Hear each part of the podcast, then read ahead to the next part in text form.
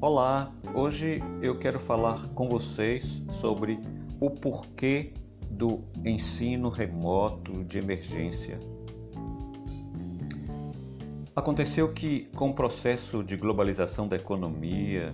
e da comunicação, com a evolução das tecnologias e, consequentemente, com o sentimento de que o mundo inteiro deveria estar em rede, aconteceram mudanças acentuadas na sociedade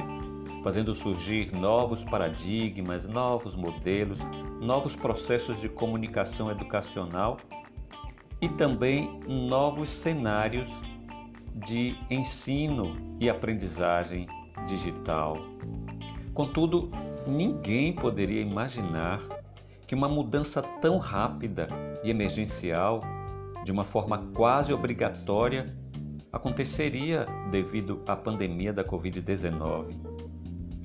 por conta da suspensão das atividades letivas presenciais em todos os países do globo, praticamente,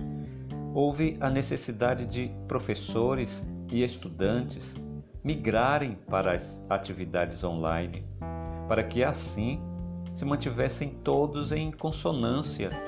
com as diretrizes sanitárias sugeridas pela Organização Mundial da Saúde,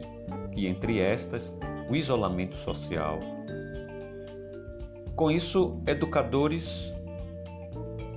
tiveram que transpor metodologias e práticas pedagógicas dos espaços físicos de aprendizagem para o que designamos de ensino remoto de emergência.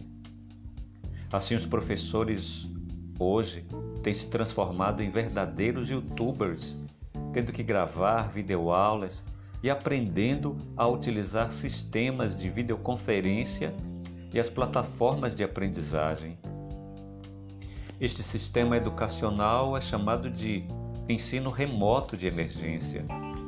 porque surgiu exclusivamente em função dos problemas causados pela pandemia da Covid-19. Por isso, ele é diferente